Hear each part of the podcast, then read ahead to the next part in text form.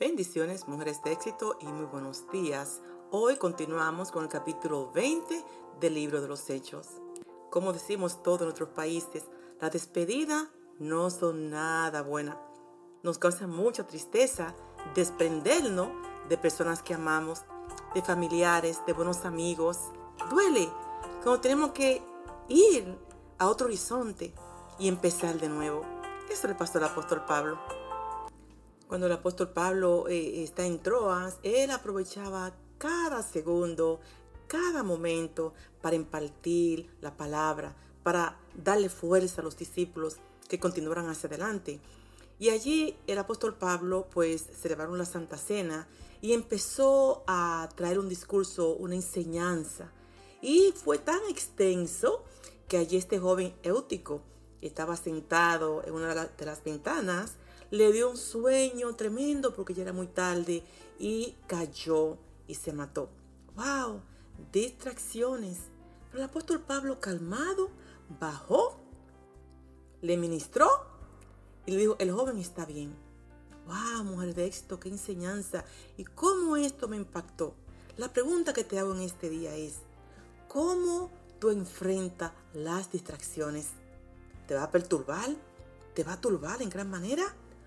O tú vas a establecer el gobierno de Dios en ese momento de crisis.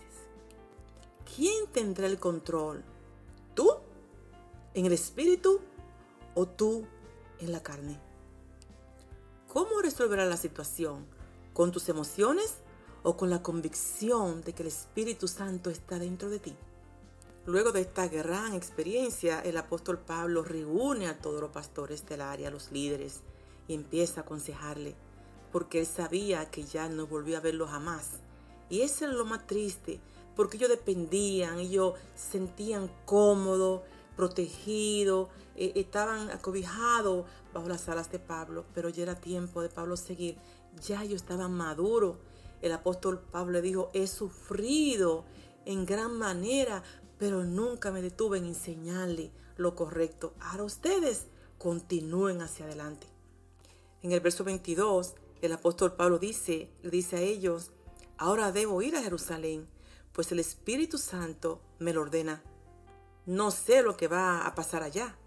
A donde quiera que voy, el Espíritu Santo me dice que en Jerusalén van a meterme en la cárcel y que van a maltratarme mucho. ¡Wow! Esto era para decir, no voy a seguir, no quiero seguir sufriendo, todo, ministerio ha sido de sufrimiento, me esperan más prisiones, más maltrato, pero esto es un Dios injusto. No, no, no, no, él no, se, él no se quejó de esa manera. En el verso 24 dice, no me preocupa si tengo que morir. Lo que sí quiero es tener la satisfacción de haber anunciado la buena noticia del amor de Dios, como me lo ordenó el Señor Jesús. ¡Wow! Poderosa esa declaración. Mujeres de éxito, ¿estaré tú dispuesta a decir lo mismo? ¿Estaré yo dispuesta a decir lo mismo? No me preocupa. Yo continuaré predicando la palabra. Yo continuaré exaltando al Señor. Yo continuaré llevando este glorioso y precioso evangelio a todas las naciones. Y me gusta porque el enfoque no es Pablo. El enfoque de Pablo es la iglesia del Señor. En el verso 28 le dice, ustedes deben cuidarse a sí mismos y cuidar a los miembros de la iglesia de Dios. Recuerden que el Espíritu Santo lo puso como líderes de la iglesia para que cuiden a todos lo que Dios salvó por medio de la sangre de su propio Hijo. Y le dice algo más, cuando yo muera vendrán otros como lobos rapaces y dentro de la misma congregación se levantarán personas que querrán hacer daño a la obra del Señor. Pero ustedes continúen lo que yo les enseñé. Continúen en esa plataforma, en esa base de fe. Y cuídense. Mujeres de éxito, tiene que llegar un momento de madurez en tu vida donde tú dependa de tu Dios.